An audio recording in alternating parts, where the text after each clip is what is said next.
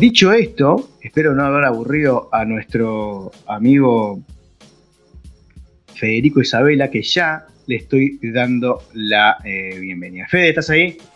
¿Cómo le va, don Fabián? ¿Todo bien?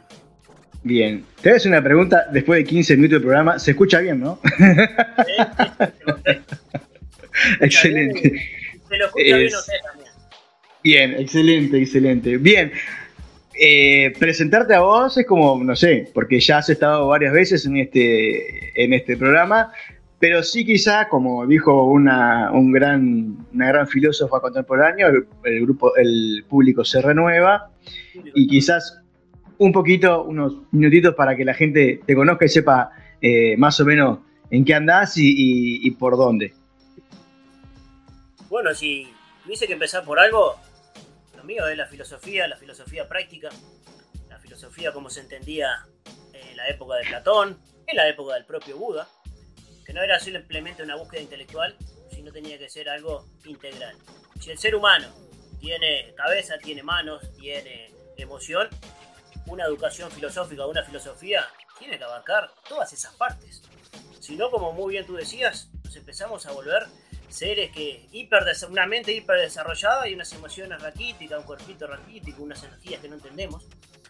Así que la filosofía práctica, como la entendió el amigo Sócrates, como la vivió Platón, como la intentó hacer Pitágoras, eso es lo primero. Después yo soy profesor de oratoria, de comunicación, y, bueno, un hombre que ha dado muchas vueltas en la vida y que hace mucho tiempo, perdón, que, que resuena con tu mensaje, Fabián, lo que vos estás tratando de hacer canal, de cambiar el relato, o por lo menos que la mayor parte de la gente tenga acceso a otros relatos que también existen y que antes de tomar partido, porque es muy difícil que el ser humano no tome partido, pero por lo menos poder decirle, escucha estas cosas, escucha estos puntos de vista, escucha esto que ya le sirvió a muchísimos seres humanos a lo largo de la historia y después hacer lo que quiera, pero con información y con formación. Por eso antes que vos me lo preguntes cómo estoy, estoy contento de estar otra vez en tu canal. Estoy muy contento de, poder aportar algo, de poder aportar algo, justamente hablando hoy de, un personaje que hizo muchísimo, a veces por estas partes del mundo creemos que el elemento budista es solo una religión, pero empezó siendo especialmente un elemento filosófico y bueno, traemos unas cuantas cosas para compartir capaz que, yo me autoinvito en la segunda parte, capaz que lo haremos en dos partes, nadie puede agotar ni por asomo este tema, pero más que venir a dar una cantidad gigantesca de datos, por lo menos va a traer algunas reflexiones, algunas cosas que sirvieron, que sirven y que servirán, porque por fuera los tiempos habrán cambiado mucho, pero por dentro no han cambiado tanto, os parece ser que la humanidad seguimos siendo los mismos, buscando las mismas cosas, sufriendo por las mismas cosas, y justamente de, de dolor y de sufrimiento y esas palabras que a veces no se entiende muy bien que tiene que ver el budismo, con eso vamos a empezar, si a usted le parece. Me parece perfecto, agradecerte por, por, estar. Ya sabés que acá no, no, precisás invitarte el día que ya sabemos que vamos a tener dos, tres partes cuando, cuando, cuando la agenda dé tiempo y, y, podamos coordinar para, para seguir profundizando. Eh, vos sos un invitado vos tenés la cintita de, de, All Inclusive, ahí entrás sin, pedir permiso. Bueno, muchas gracias. Bueno, si te parece. Te, te hacer una pregunta, porque vos dijiste, hablando de, vamos a hablar del budismo, del, del, budismo, y yo tengo mis dudas de que sea una religión, en el sentido eh, más eh, conservador de la palabra religión, ¿no? Entonces, quizás te puedo preguntar por ahí, ¿es una religión? O, es una ideología, una corriente, como dijiste, una corriente filosófica que después derivó en, una estructura más religiosa tradicional? Bueno, un poco de todo, no, no es para tratar de, decir en término medio todo, pero es así. Lo que pasa es cuando tú me planteabas el, el tema de religión original, está bueno ya que vamos a ir al original recordar que religión viene de religare, de reunir, de juntar. El concepto la palabra religión nunca nació para dividir. Que hoy los malos entendidos, los miles de años que, vino el gran fundador o el, gran inspirador, hayan hecho todo tipo de formaciones, bueno, nos tiene que poner, eh, no nos tiene que poner contra en sí mismo el concepto de religión, porque si habremos hablado en estos últimos dos, tres años de la falsa ciencia, o de lo que algunos nos quieren convencer que es únicamente la ciencia. Y nosotros no nos agarramos contra la ciencia, en todo caso decimos, ¿en qué malas manos está hoy la ciencia, en manos del mercado, en manos de un montón de, personajes que, que, poco y nada hacen por la lucha por, por la verdad? Lo mismo podemos decir originalmente de la religión. Así que todas las religiones en algún momento, si empezamos a rastrear el origen, parecen nacer en un personaje, en un gran ser, que siempre vino de la mano de un mensaje filosófico. Y siempre pareció que un, pequeño grupo de personas, o por lo menos un grupo minoritario, captó o capta un mensaje más profundo religioso. Y después también esto se empieza como, como a abrir en decenas o cientos, o en el caso del budismo, miles de corrientes distintas, que entran ahí sí en lo que vulgarmente entendemos como religión, y empiezan las peleas, las fracturas. Pero lo mismo le pasó al cristianismo, lo mismo le pasa a todas las religiones, pero podríamos decir lo mismo le pasa a todos los caminos humanos. Incluso, fijémonos no, no, en esto que, tú conoces mucho mejor que yo, el mundo de, lo que inspira Hammer, y después los otros grupos que hoy se andan peleando y uno le dice que ustedes, que no, que mm. son negadores. Entonces, un personaje que estuvo vivo hasta, hasta nada, 2017, y si ya vemos todas las corrientes que, que se generaron y que por si fuese poco muchas veces empiezan a pelear entre ellas, tenemos que hacer una meditación que esto de la división viene también en la información humana, en la genética. Ahora, no me lo que dejen ahí el cuento. También viene la parte de religar, de juntar, de poder poner lo que nos une por encima de lo que nos separa. Lo que pasa es que siempre han habido fuerzas, y hoy vamos a hablar un poco de eso, vamos, vamos a auxiliar un segundito después en el mito de la caverna de Platón, para ver cómo siempre han habido fuerzas que tratan de mantener la caverna y algunas fuerzas que tratan de abrirse paso en la caverna. Yo el otro día, hablando del miedo a la muerte y un poco eh, de, cómo nos eh, plantan ese miedo artificial, ¿no? Haciéndonos estar todo el tiempo eh, en un estado de, alerta total, hablaba de, que vinimos, a, que, es natural esto de la polaridad, porque vinimos a esta experiencia a vivirla por los opuestos. Y en los opuestos encontrar, eh, y ponía el ejemplo, la imagen de, eh, del invierno y el verano.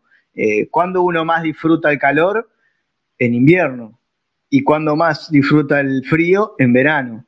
Entonces, la poralidad tiene que, tiene que, existir para poder experimentar el opuesto, ¿no? Y, capaz que revalorizarlo muchísimo más que si todo fuera una, una monotonía. Pero, de, pero ese, esa naturaleza que tenemos de, polarizar todo no puede hacernos que, hagamos de esto que vos decías, ¿no? Eh, tengo, tomo partido, pero dejar la puerta abierta que todo cambia y que quizás dentro de un tiempo no sea como, como es. Mirá, exactamente cuando nosotros empezamos este tipo de, de cursos, lo primero que vemos que en el ser humano hay una mente dual y una mente con capacidad integrativa. Por tanto, el ser humano, y esta es una clave fundamental de todo, tiene una doble naturaleza. Una de tipo más instintiva, material, que tiende a toda la separación, a todo esto, a hacer clanes y clanes dentro del clan y el grupito dentro del grupito dentro del grupito. Y también hay una mente con capacidad de sintetizar. Obviamente, conozco el frío por el calor, la oscuridad por la luz y todo eso, pero vamos como piramidando, piramidalizando hacia arriba, hacia la salida de esa caverna que nos hablaba Platón, y ahí sí siempre han habido esas, vamos a llamarle, capaz que la palabra lucha, yo, yo entiendo a veces lo, cómo se plantea, ¿no? Originalmente los antiguos relatos siempre plantearon esto en, temas de combate, pero si queremos sacar eso, llamemos, en vez de combate, llamemos el trabajo. Un trabajo que nos lleva a, a poder conectarnos con lo mejor de nosotros mismos, con lo que justamente nos puede unir. Y yo ayer eh, veía de lo que te habías puesto de la comida esa que, tuviste en, Facebook. Cómo apareció una persona hablando cualquier cosa, digo, pero loco, te están poniendo a alguien que se comió, no sé, si era un buen chivito, y salió con un discurso moralista, pero qué facilidad para dividirlo por cualquier cosa. Por cualquier cosa. Sí, sí. Y totalmente, y estando al parecer en la misma y esto muy entre comillas, todo lo que, lo que voy a decir a partir de ahora, estando en la misma vereda, cierro comillas, comillas, comillas, comillas, comillas, ¿no? O sea, eso que vos decís, ¿no? Nos dividimos y nos seguimos dividiendo y nos seguimos dividiendo hasta que, no sé, vamos a quedar solos, porque para que alguien haga todo exactamente como yo quiero. y si estaremos divididos, que ni siquiera nosotros mismos nos conocemos, ¿no? Porque estamos divididos con nosotros mismos. Y sí, Totalmente. así empezaba la enseñanza también de estas filosofías antiguas, que nosotros, dentro de nosotros, tenemos como varias cosas, varios caballos, cada uno tirando para su lado. Y claro, y se complica a veces saber, bueno, el cuerpo necesita y quiere una cosa, tiene una naturaleza, por ejemplo, el cuerpo necesita determinadas cosas para descansar, pero la mente necesita otras para descansar y las emociones ahí van por su lado. Y aún ese misterio, esa ciencia que le podríamos llamar espíritu, quiere y necesita otra cosa. Por eso el primer gran asunto lo tenemos dentro de nosotros. Y ahí han coincidido absolutamente todos los grandes sabios, todas las grandes verdaderas filosofías. Todo comienza siempre desde adentro hacia afuera. Y ese también viene a ser el mensaje de, de un tal Siddhartha Gautama, Siddhartha Gautama, conocido como el Buda. Acá, permitime un minuto de precisión de las palabras, porque Buda viene de la palabra B-U-D-H, Bud, que en sánscrito quiere decir luz o iluminado. Entonces, Buda no, no viene a ser el nombre de alguien especial. En la tradición oriental, un Buda es aquel que salió de la caverna, aquel que se iluminó pero no porque sentado le cayó un rayo de luz, sino porque fue, se esforzó, trabajó sobre su esencia inmortal y entonces fue llegando paulatinamente hacia la salida de la caverna y ahí entonces a todos los grandes personajes que lograron esto en la tradición, especialmente de Oriente, se le llama un Buda, un iluminado. Incluso a mí me gusta la... me gusta la frase de Jung que dice que iluminarse no es imaginarse figuras de luz, sino hacer consciente la sombra en esto de ir a la caverna, ¿no? Si no vas hasta el fondo de, tu oscuridad y la iluminación no va a ser quizás total. Recordemos que la, uno no puede en un laboratorio de física medir la sombra o medir la oscuridad. Uno puede medir luz y entonces dice, hay mucha luz, poca luz o ausencia de luz. Entonces en el lenguaje nuestro decimos, mira, si a la ausencia de luz le querés llamar oscuridad o sombra, llamale, pero no tiene esencia. Y eso es lo que también quiere decir el mito de la caverna en esos seres que han visto sombras. Las sombras se parecen o tienen una especie de, recuerdo de la realidad, pero no tienen esencia. Por eso aquel que se enamora de sombra o quiere que las sombras permanezcan, mira, por definición la sombra está hecha para no permanecer. Entonces por ahí viene todo esto en el lenguaje, en, Cristo no era el apellido de un tal Jesús. Jesús Cresto, Chrestos o Crestos, viene también en el griego antiguo de el que ha alcanzado la luz, el que se ha iluminado. Entonces acá ya las distintos, tanto de Oriente como Occidente, las, distintas tradiciones nos vienen dando una clave. Ahora, la vida de este hombre, de Siddhartha Gautama, que nació en el siglo VI antes de Cristo, en lo que hoy es Nepal, la, frontera de lo que fue India a lo largo de los milenios, igual que China, se han agrandado, se han achicado, esto va y viene. Más que la frontera, lo que nos interesa, bueno, pertenece a una tradición cultural que se ha mantenido durante muchos miles de años. Entonces, la vida de este personaje parece haber sido también tan grandiosa que como que de alguna manera se bajó la cortina y dice, bueno, este es el último de los Budas. No importa si fue el último el penúltimo, no, no, no es esa la, la charla. Lo que sí importa es que este hombre, que nace en ese elemento cultural de la India, donde ya había miles y miles o decenas de miles de años de tradición, el otro día le mandé a Fabiano algo que podemos recomendar, ¿no? Tanta porquería que anda en la vuelta, pero en Netflix se le recomienda a todos los que quieran adentrarse un poquito de los misterios de la historia, los apocalipsis del pasado, donde de alguna manera nos va mostrando cómo la historia de la humanidad es necesariamente muchísimo más vieja de lo que nos han contado. Entonces, cuando Buda nace en esa tierra que ya había sido milenaria, eh, especialmente el mundo de los brahmanes, la religión brahmánica, aún hoy, ¿no? Está llena de chirimbolos, llena de adornos, lleno de 300.000 vestiduras, vestimentas, palabras.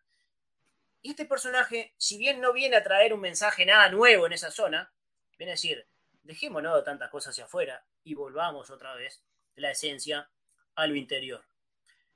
Acá está bueno también entender que siempre en, la historia de estos personajes existe una parte mítica y una parte y un relato histórico, hablando del relato, ¿no? Pero a veces nosotros traducimos mal, el mito nos parece que es una mentira, está bien, hay una manera de entender en nuestro idioma cuando decimos la palabra mito, y decimos los mitos de la sexualidad, los mitos de la alimentación, los mitos de la medicina, está bien, solemos decir, acá hay un error, una mentira. Pero hablando del amigo Jung, que tú lo mencionaste, recordamos que el mito también es un mensaje que tiene una profunda verdad, que viene una especie de codificado, que viene a veces en un cuentito, que es un relato sencillo, pero muy profundo.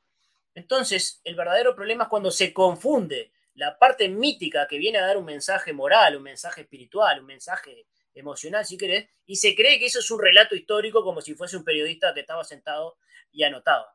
Eso es un verdadero drama en el Antiguo Testamento, en el cristianismo y también en el budismo. Porque ahora yo voy a entrar un poquito en el mito del Buda. Se dice que cuando el Buda nació, ah, el mito nos cuenta que, bueno, al igual que todos estos grandes personajes, estuvo eh, su nacimiento alumbrado y anunciado de maneras proféticas. Eh, tengamos en cuenta, a ver, si, a ver si le suena este relato, que el Buda nació de una mujer que se llamaba Maya, que quedó embarazada cuando Ganesha, el elefante blanco, el elefante de la sabiduría, la rosa o la brasa, no queda claro, y entonces Maya queda embarazada de manera virginal del que va a ser un Buda o un salvador de la humanidad. Digo porque esto viene unos 500 y pico años antes que una tal María, Maya, María, con nacimiento virginal. Y esto del nacimiento virginal, lejos de ser algo de, lo que después llegó a través de nosotros el cristianismo, es algo que se acompaña. La Virgen Isis también va a tener a Horus de manera virginal. Y también en América, Quetzalcoatl va a quedar, va a nacer porque su madre se tragó una piedra preciosa y ahí va a tener, va a alumbrar luego, va a dar a luz que va a ser conocido como el gran salvador de la humanidad. ¿Está viendo un, un ruido de eso? No sé si es el. ¿No estás escuchando bien, Fabián? Eh, a ver si soy yo, dame un segundo. Yo te ah, se te había caído un poquito el sonido, pero déjame ver. ¿Vos seguís escuchando el ruido? Sí, siento como una descarga de. de ¿Escuchás? Escucharte escucho bárbaro, pero ahí, ahí, ahí se cayó. Eh, Bien. Ahí se cayó. Ah, bien. Creo que estaba sonando el teléfono y tiro de descarga. Este, eh, dale, continúa, con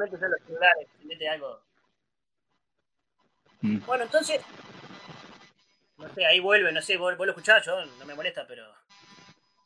Digo porque se pierde la. no, yo no lo escucho acá. Lo que no sé si es. Déjame ver si yo hago así. ¿Me escuchás ahí?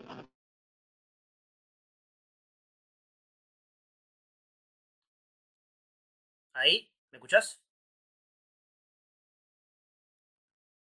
Ahí yo no, te escucho ahora, Fabián. Yo no toqué nada todavía acá. ¿Ahí me escuchás? Sí, ahí te escucho. ¿Me escuchás? Ah, ¿y, ¿y, se escuchaba, se cortó la descarga cuando me dejaste de escuchar? Sí, pero lo que pasa es que dejé de escuchar todo ahí. Bueno. Ah, no, con, Dale. continuar, capaz que es algo que está saliendo en esta computadora, no, no sé. Bueno, entonces, esto del nacimiento virginal es uno de los mitos más repetidos. El otro día podemos, ver a qué, a qué se debe. Ahí vino un, lo agarró un elefante ganella. Estoy, estoy, estoy, estoy. Tranquilo que estoy. Entonces ya que sabía, ya el, el Buda, el, el niño, ya mostraba un, un talento justamente para la reflexión, para la filosofía, pero él nació siendo el hijo del rey de esa zona, y el rey lo primero que debería asegurarse es un alguien que lo sucediera, un futuro rey.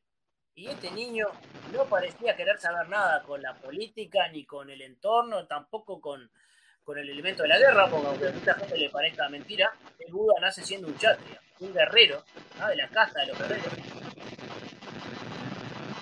ahí sigue habiendo un, ruido cada vez mayor, no sé si. Bueno, lo Qué raro, sí, no estoy. Yo no lo escucho, ¿sabes que no? Que es algo que escucho yo nomás. Bueno, entonces eh, decíamos que el, que el Buda no mostraba muchas ganas. Ahora, cuando lo forzaban a entrar en un campeonato de tiro con arco, de eso, por ejemplo, resultaba el mejor. Incluso dicen que el Buda, ya de niño, mostraba una especie de compasión muy especial, aún cuando toda la gente salía a cazar. El Buda agarraba y disparaba su flecha contra la flecha de los cazadores. Le daba la flecha a los cazadores en el aire para salvar a los animales.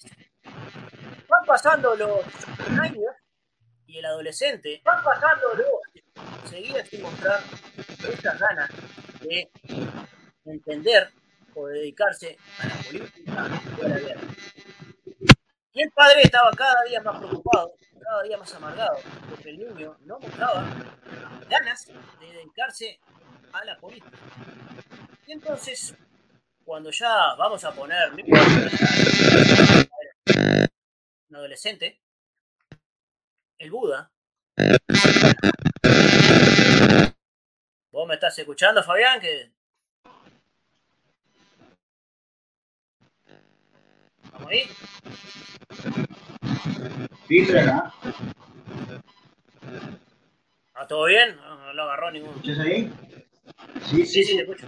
No, no, que estoy tratando de, de, de, ver a ese ruido que, puede ser. Sí, seguí, seguí, seguí. Bueno, entonces el Buda hasta ahora, el padre estaba tan preocupado de que este niño siempre reflexionaba en su interior, que lo había puesto en un palacio y solamente lo dejaba, ¿ah? le había apartado todo lo que podía ser que hablar la muerte nada de eso porque el padre tenía miedo que el hijo entrara lo que hoy se una depresión o una angustia al ver eso. Entonces dice, el mismo el Buda se crió en palacio donde todo lo que venía era hermoso, donde todo lo que venía era bello, y no había enfermo, no había viejo, no había nada.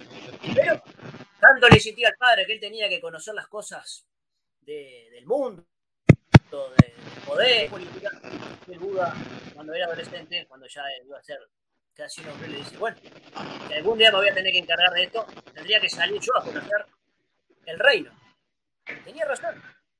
Pero claro, recordemos, el niño o el joven nunca había visto nada fuera del palacio. Entonces el padre dice, bueno, desplieguen a la mitad del ejército, saquen a todos los viejos, saquen a los enfermos, saquen todo lo que le pueda causar algún, algún problema interior.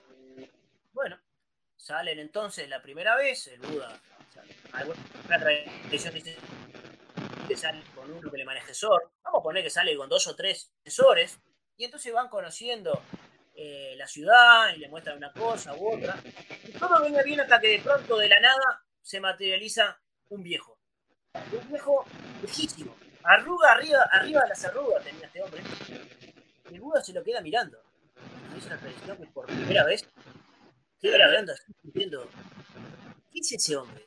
¿Por qué está tan arrugado? ¿Por qué está tan encorvado? Y se miran los, que iban con él, los asesores, le dicen, porque está viejo, mi señor. ¿Viejo? ¿Qué es eso de la vejez? Bueno, el proceso inevitable, que todo lo que alguna vez nació, y todos vamos a ser viejos. Y sí, todos vamos a llegar a esa vejez, o todas las cosas llegan a la vejez. ¿Pero por qué? Y ante preguntar el por qué, se mira a sus asesores y quedan como congelados. La segunda vez, cuando, perdón, antes, cuando el padre se enteró que había pasado, dice, no puede ser, pongo la mitad del ejército y se les pasa esto. La segunda vez el Buda quiere salir, otra vez todo, habían tres cuartos del ejército desplegaron, estaba todo idílico, venían viendo una cosa y otra, y de pronto dice la tradición que se encuentra con un enfermo, con un leproso. y entonces pregunta, ¿pero qué, qué tiene esta mujer? qué, ¿Qué tiene?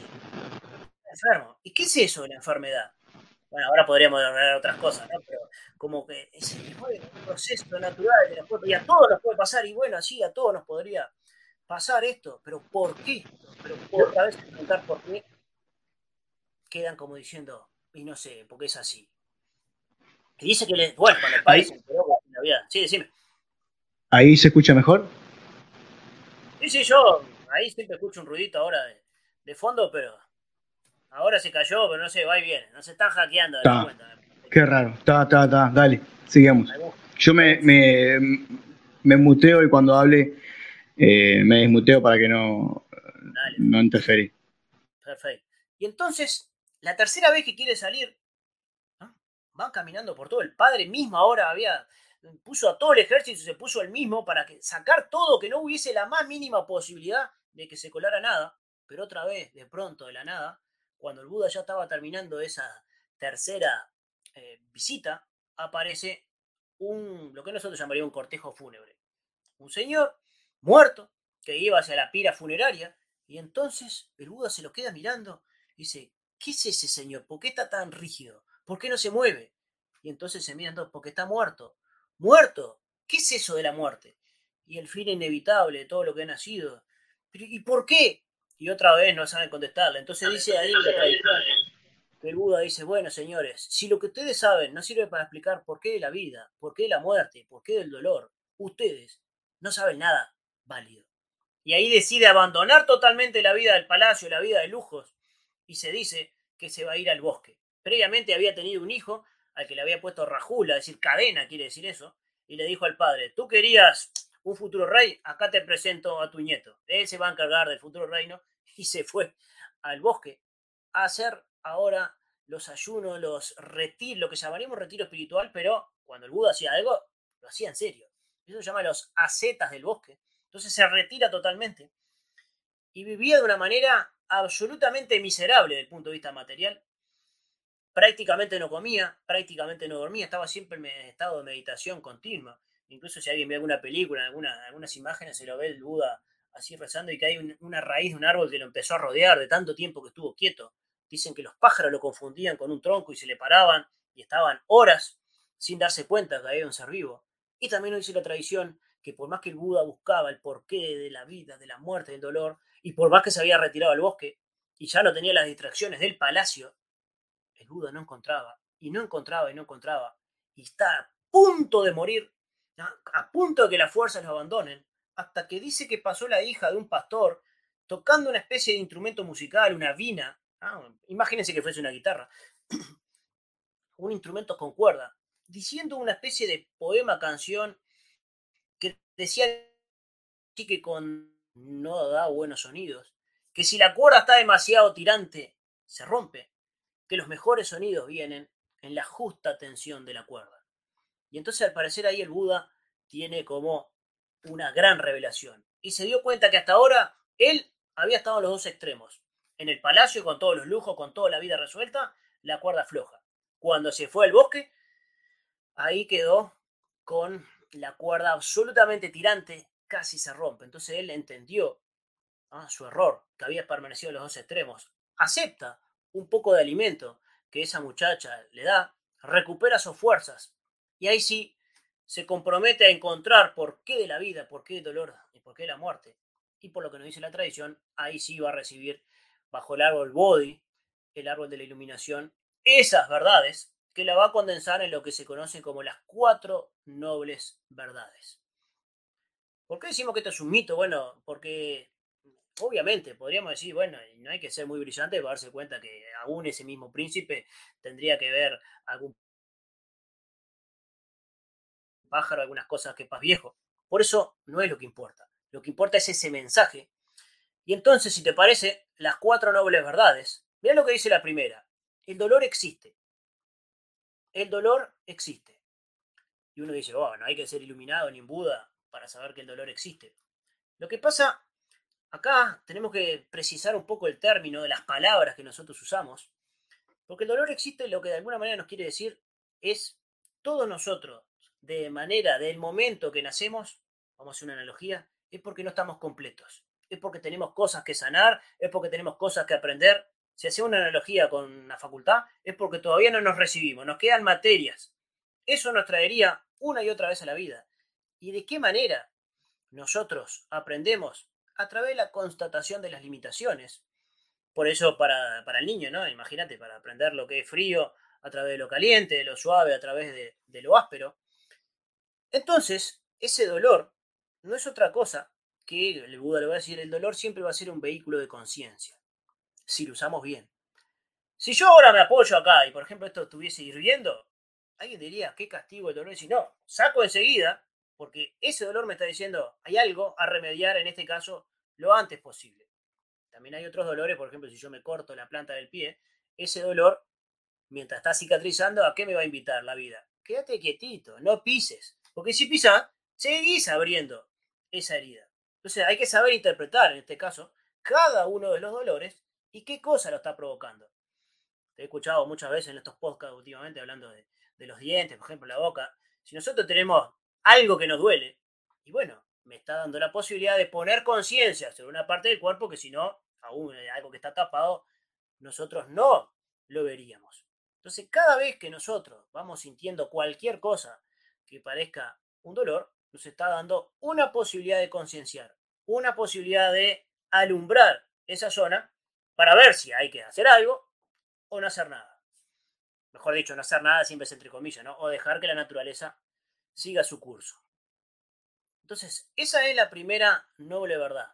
El dolor existe. Viste que después hay una frase que dice el dolor es inevitable, el sufrimiento es opcional. Bueno, como todo, ¿no? Yo puedo tener ese dolor de la planta del pie y después quedarme, ay, qué desgraciado esto, molestando a todo el mundo porque no puedo caminar. Sí, decime, Ahí me escuchás mejor, capaz. Sí. bien. Este, sí, esa frase incluso la, usamos en la última vez que estuviste acá, que hablamos de, de los, estoicos, ¿fue que hablamos? Bueno, sí, creo que sí. y mm, ¿Y cómo, cómo eso que, pasó y que experimentó Buda hace eh, miles de años, hoy en día se aplica, bueno, como habíamos hablado de los otros, de los otros filósofos, ¿no? Cómo, ellos, y en esto que hablábamos al principio, ¿no? Que en, buscando siempre el, encontrarse a uno adentro, ¿no? Y, ¿no? y no empezar a, esto que decías, si yo toco algo caliente, eh, estoy y, me quejo por lo que estoy haciendo, estoy llevando afuera algo que está pasando por, por dentro mío, ¿no? Entonces, eh, como, como, todo va eh, mostrándonos que, de la forma del relato que nos están queriendo contar no, no es, por lo menos el que nos quieren contar no es, no sabemos cuál es, pero el que nos quieren contar no, no, es. Bueno, veamos qué nos dice el Buda, porque el Buda, la segunda noble verdad, nos habla de la causa del dolor. En la causa del dolor, si nosotros fuésemos al mito de la caverna, ¿qué nos va a decir? Esas personas están sufriendo porque creen que las sombras son la única verdad. Entonces, ¿cómo no va a sufrir ese ser humano si cree, por ejemplo, en este caso, que el cuerpo físico o la materia física es la única verdad o la única cosa que hay? Por lo tanto, en, este, en esta segunda noble verdad, en la causa del dolor, no va a decir, ellos en Oriente van a usar que el hombre toma la ilusión por realidad y la realidad por ilusión. Ah. Es espiritual, aún no es un mundo ilusorio. Bueno, el mundo espiritual aún, y si queremos bajamos un nivel, el mundo de las ideas, las ideas pueden llegar a tener muchísima más vigencia o ideas que se dijeron hace 2600 años, todavía estamos acá sacándole jugo, por más que el cuerpo físico del Buda o todos los que acompañan al Buda si se habrá reciclado ya miles y miles de veces. Por lo tanto, si bien esto es para un tema en sí mismo, eso de tomar la ilusión por realidad o la realidad por ilusión, bueno, es una de las claves de la enseñanza total. Ahora cuando lleguemos a la última, nos va a quedar un poquito más claro. La tercera noble verdad nos dice, bueno, ¿y esto cómo se corta? ¿Cómo cortamos esto? Y esto es sencillo de entender. Si, bueno, si vos entendiste que en, las, en la caverna simplemente estás viendo la sombra de la realidad, en vez de atarte a la caverna, en vez de atarte únicamente a lo que se capta con los sentidos, habrá que ir volcando la mirada, la intención y otras cosas más allá de los sentidos. Y entonces ahí desembocamos, estamos tratando de lo más rápido posible, ¿no? En la cuarta noble verdad, que es la más completa de todas, que también se llama el noble octuple sendero. Es decir, ocho pasos, como diciendo, ¿vos querés realmente salir de la caverna? ahora que se usa tanto, ¿vos realmente querés despertar? Que es mucho más allá simplemente darte cuenta de, algunos, de algunos personajes nefastos que andan por ahí diciendo cosas. Así se empieza a despertar, pero esto es muchísimo más profundo, ¿no? Y entonces, él va a decir, bueno, hay ocho pasos. Los dos primeros, dice, lo primero que tenemos que tener es una recta comprensión y una recta intención. ¿Qué es la recta comprensión? Lo primero a comprender son las leyes de la naturaleza. Y acá es muy fácil atarlo a esto que tu canal hace mucho, ¿no? El tema de si yo no conozco, por ejemplo, las leyes de la medicina, si no conozco el motivo de las cosas, yo puedo poner mucho de mí, decir que soy un luchador contra la enfermedad, pero alguien que conoce qué leyes hay te dice, bueno, estás condenado al sufrimiento perpetuo porque no sabes qué leyes hay en juego. Entonces estás queriendo que algo haga una cosa y no está hecho para eso. O no pasa por eso, eso que vos llamás la enfermedad. Pasa por otro lado. Sin comprender esas leyes, estaremos todos de acuerdo, en este canal al menos, que estás condenado a no entender nada y a estar todo el tiempo diciendo, no, porque yo soy muy luchador, quiero salir. Sí, pero para salir tendrías que tener el conocimiento de dónde está la puerta. Si vos querés salir por una pared, por más que insista, y puse muchas ganas y mucho empeño, está bien, pusiste muchas ganas, mucho empeño, pero no tenía en este caso la lucidez para saber dónde estaba la puerta o cómo se abre una puerta. Entonces todo va a empezar a una recta comprensión, especialmente de las leyes del Dharma y del Karma, otro tema que me autoinvito para hablarlo en su momento, pero el Dharma no deja de ser la gran ley de evolución, la gran ley que contiene a todas las leyes o el sentido de la vida o hacia dónde se sale de la caverna. El que no sepa qué cosa es el ser humano, de dónde viene y hacia dónde va, podrá estar toda la vida luchando a contracorriente o haciendo vaya a saber qué cosa, que si no comprendió por dónde están las puertas de salida, no va a ir a ningún lado. Por más que lo intente, ¿eh? y por más que sea muy honesto, pues se puede ser muy honesto, poner mucho esfuerzo, pero hay que tener conocimiento ahí empieza entonces esa recta comprensión y después nos habla de una recta intención. Para decirlo bien claro, hay que tener pureza de corazón, porque incluso se pueden hacer muchas cosas buenas, pero también hay que preguntarse, ¿cuál es la intención? Estamos rodeados de una serie de filántropos, con varias comillas, que nos pueden decir que hicieron cosas buenas. Puede ser, pero ¿cuál es la intención detrás de esa, de esa ayuda o tal o cual cosa? a mí me, a mí me gusta decir con qué conciencia estás haciendo lo que estás haciendo. Porque, y creo que cada vez más es más fuerte esa, ese aspecto del ser humano, decir las cosas no por el hecho de que quedan bonitas o porque te vendo, volvemos al principio de la charla de hoy, ¿no? O, te vendo un, un yo eh, coherente y, cra, eh, y sin embargo el mensaje está vacío. Capaz que eso es lo que eh, también hay que tener en cuenta a la hora de, hablar o de hacer las cosas. O sea, lo estás haciendo por reconocimiento propio o realmente lo estás haciendo porque sabes que hay algo más allá, que ni siquiera depende de vos. Esto hace 2600 años, nuestro amigo el Buda ya lo decía, si no hay pureza de corazón, recta intención, se podrá hacer muchas cosas buenas hacia afuera, pero ya empiezan a quedar vacías porque se puede hacer después por, como tú decías, por figuración, por quedar bien o para después lograr otra cosa. Después nos va a hablar de la recta palabra. Hoy tú hablaste que el programa de hoy está asociado a la palabra. Y si bien al principio se dice, bueno, recta palabra, no mentir, por supuesto. Pero la recta palabra también tiene que incluir la palabra justa, en el momento justo, con la carga emocional justa, a la hora justa, ¿ah? rodeado de las personas justas. Y ahí vemos que esto de la recta palabra es muchísimo más complicado de lo que parece. Ah, no es solamente no mentir, desde ya. Pero hay que tener todo eso. Tampoco tenemos mucho entrenamiento. Yo te he escuchado en varios programas, ¿no? Hablando, hablando de esto, que está obviamente asociado con la inteligencia emocional. Y el amigo Buda hace 2600 años ya nos había hablado de esto. Después nos va a hablar de la recta acción. Eso es todo un capítulo en sí mismo.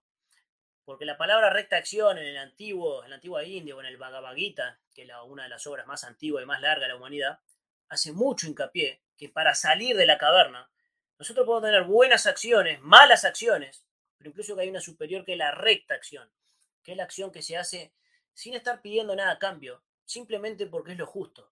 No estoy midiendo si me van a aplaudir o si me van a chiflar. No estoy pidiendo incluso si voy a perder comodidad o si voy a ganar. Es la acción que se hace por siguiendo estas cosas que vinieron antes. Entonces, eso, incluso si vamos a la tradición del, karma, va a decir la acción que no genera karma, que no genera reacción, porque es una acción pura. Y es así que bravo. Fede, estamos justito de tiempo. Eh, ya tengo la, a Marcela, la otra participante. Si querés ir cerrando y ya te comprometo, bueno, vos te comprometiste solo para, para una segunda parte, ¿te parece? Perfecto. Simplemente a modo titular les digo, después viene rectos medio de vida, recto esfuerzo, recta atención y recta concentración. Es decir, nos va a hablar de una cosa, de un ser integral. Después lo vamos a ir desarrollando. Pero entonces vemos que hace 2600 años estas cosas, estas cosas que nosotros estamos hablando, incluso que todavía estamos dando, dándole vueltas, ya se enseñaron, ya se mostraron. Y si bien es necesario que las cosas se vuelvan a decir, bueno, no creamos que acá hay nada demasiado nuevo, sobre todo en lo que tiene que ver con el espíritu humano y con la manera de salir de la caverna, con la manera de ir avanzando o ampliando ese elemento Por eso, ah, creo que esto siempre son herramientas que hay que tener bien a mano. Creo que el mensaje, esto que último que vos decís de que no es nada nuevo, ni que ni siquiera es original, porque lo hemos, lo hemos visto en varias culturas y en, varios, en varias sabidurías, este, creo que lo, que nos está invitando el ser humano es eh, a empezar a vivirlo más que a, estudiarlo, ¿no? Creo que, ya estamos en un momento en donde basta de, leer y de, teorizar y tirémonos en la cancha, ¿no? Creo que... como una persona que supiese pues, de, así de memoria 800.000 recetas de cocina. ¿Y qué cocina? No, yo cocino tres cosas. ¿Y de qué te sirve saber 350 recetas de cocina? Si fuese por receta ya las tenemos todas. Habrá que empezar a cocinar y a digerir. Fede, bueno, la verdad que muchísimas gracias. Eh, disculpa por el problema de audio que no sé eh, bien, no lo logro detectar. Espero que ahora me estés escuchando mejor. Sí, ahora queda impecable. Este, conecté ahí un poquito se solucionó. Te agradezco muchísimo por, por la por haber aceptado esta invitación en este nuevo año. Ya te, conmino para una próxima en, los próximos días. Eh, te mando un abrazo muy grande y no se olviden de pasar por eh, Nueva Acrópolis y, visitar ahí a Fede y a todo el equipo, ¿verdad? Están siempre invitados. Cualquier cosa a través de ti se conectan o me escriben a, a Fede Isabela, como es mi apellido, fedeisabella.gmail.com y ahí entramos en contacto. Fede, ¿cómo te sentiste? Impecable. A pesar de cualquier sonido, cualquier cosa, cada vez hablar de estos mensajes, acá tenemos a una visitante ilustre que también ah. conoce el budismo y conoce de, muchas cosas. Esta sí que es la, reina de la reina del corso de la casa. Un abrazo grande, Fede, nos, nos estamos viendo. Vaya, mucha suerte, vamos arriba.